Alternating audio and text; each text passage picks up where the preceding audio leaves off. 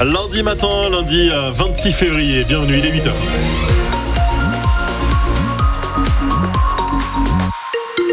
Le journal. Sébastien Cabrita dos Santos, on a du monde sur la rocade ouest à partir de Roche-la-Molière en direction de Villars du nord de, Saint-Etienne pour vos conditions de circulation. Partout ailleurs, c'est fluide. C'est un lundi de vacances encore et ça se ressent. Lundi ensoleillé sur l'ensemble de la Loire et de la Haute-Loire avec des nuages qui s'installeront au fil des heures. Une alternance entre nuages et éclaircies au Puy-en-Velay cet après-midi avec 10 degrés, 13 degrés à saint C'est encore plus dégagé et plus ensoleillé sur Roanne avec 13 degrés également au meilleur de la journée. C'est le grand jour pour Rosa et Mélinda. Deux vaches ligériennes magnifiques élevées à Cusieux et à Sury-le-Comtal. Elles commencent aujourd'hui leur compétition à Paris au Salon de l'Agriculture qui s'est ouvert non sans tumulte ce week-end. Le président Emmanuel Macron, copieusement hué, propose finalement pour la première fois des prix planchers pour mieux rémunérer les agriculteurs, comme ça a déjà l'air d'être le cas chez nous à la laiterie Sauvin, capable pour une raison bien précise d'acheter son lait au juste prix dans les monts du Forêt avant fabrication de son excellente fourme de Montbrison, Julien Frénois. Ce fromage, dit AOP pour appellation d'origine protégée, ne représente que 700 tonnes sur toute la France. C'est peu, mais c'est cette rareté qui permet de bien payer les éleveurs. Éric Soubéran, directeur de la laiterie de Sauvin. Cette notion de produit un petit peu d'exception que sont les AOP nous permet de faire ça. Depuis trois ans, cette laiterie des Monts du Forêt se base sur un indicateur national pour rémunérer les éleveurs. En 2024, c'est 509 euros les 1000 litres de lait. Stéphane Joandel est l'un des 20 éleveurs laitiers qui fournissent la laiterie. Aujourd'hui, c'est ce qu'il faut en moyenne 509 euros pour gagner deux SMIG euh, en 2024. Cet indicateur nous permet d'avoir une lisibilité. Dans le passé, on voyait le prix euh, au mois le mois ou tous les deux mois, et ça, ça n'était pas entendable. C'est donc mieux car derrière, il y a des exigences plus élevées quand on produit en AOP, un ramassage du lait toutes les 48 heures et des horaires de nuit pour alimenter la laiterie de Sauvin. Son directeur, Eric Soubéran. Si je faisais des produits de base, j'arriverais sur des produits très concurrentiels avec euh, de la concurrence nationale, mais de la concurrence aussi international. Quand on est sur une notion de marché, c'est plus compliqué, on est obligé de suivre le marché. Et sur le marché, peu de concurrence donc pour ce produit local qui s'exporte tout de même de plus en plus en région parisienne et en Bretagne. avec l'inflation, la laiterie a quand même dû augmenter ses prix de 15% l'année dernière. France Bleu Saint-Étienne-Loire au plus proche de nos agriculteurs.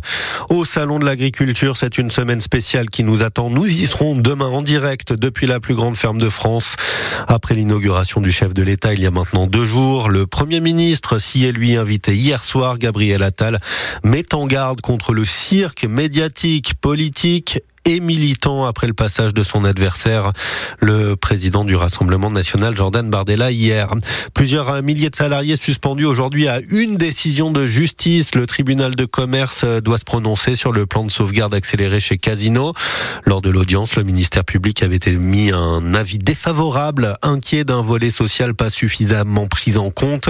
Les syndicats redoutent également la suppression de 6000 emplois à cause de la vente des super et hypermarchés à la concurrence. Une avalanche fait quatre morts dans le Puy-de-Dôme. Dans le massif du 106, station du Mont d'Or, pas si loin de nos frontières de la Loire. C'est un groupe de neuf personnes, loin d'être débutantes, qui se sont fait surprendre. Emma Solzé.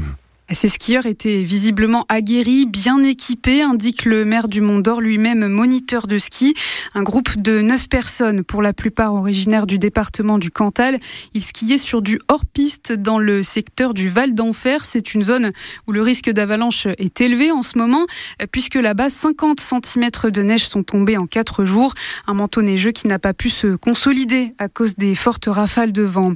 Hier après-midi, sept personnes ont été ensevelies par l'avalanche.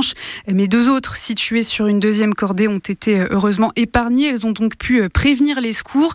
Une cinquantaine au total mobilisées sur place dans la foulée. Certains skieurs étaient équipés de balises de secours. C'est ça qui a permis de les retrouver.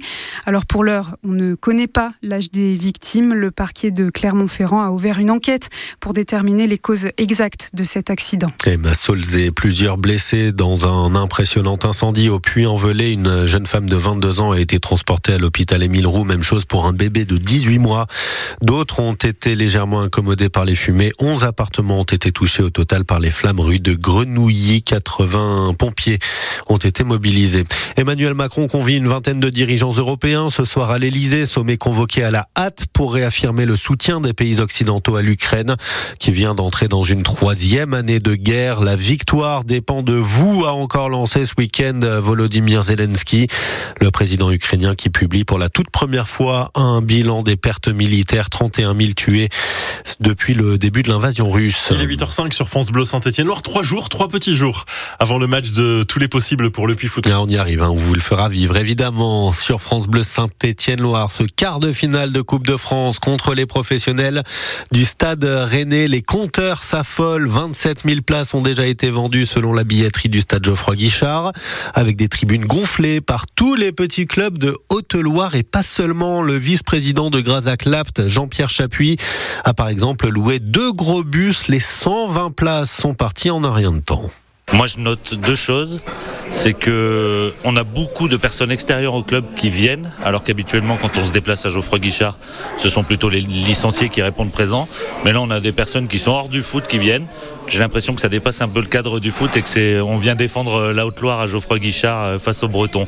Et puis la deuxième chose, pour moi, c'est un juste retour des choses pour le club du Puy Foot qui joue vraiment le jeu avec tous les petits clubs de la Haute-Loire. Il nous invite régulièrement au match de National 2. Il nous envoie des invitations euh, pour d'autres tournois, par exemple. Il joue vraiment le jeu avec nous. Donc, c'est normal que, bah, quand ils sont sur le devant de la scène, on réponde présente pour aller les soutenir. ça va arriver de partout, sans compter tous les Stéphanois, tous les Ligériens qui vont pousser pour le Puy Foot. C'est la première fois de leur histoire que les Poneaux arrivent à ce stade de la compétition, quart de finale. Jeudi soir, au stade Geoffroy Guichard contre des Rennais euh, visiblement en jambes. Hein. Un partout, c'était leur score hier soir contre euh, le leader de la Ligue 1, le Paris Saint-Germain. Et en plus, chez eux, à Paris, au Parc des Princes. Et puis 2 sur 2 pour le tandem d'anciens entraîneurs stéphanois à la tête de l'OM après la qualification en Europa League la semaine dernière. Jean-Louis Gasset et Ghislain Printemps récidive en championnat. Les Marseillais s'imposent 4 buts à 1 au Vélodrome face à Montpellier. C'est la première victoire en Ligue 1 depuis euh, plus de deux mois.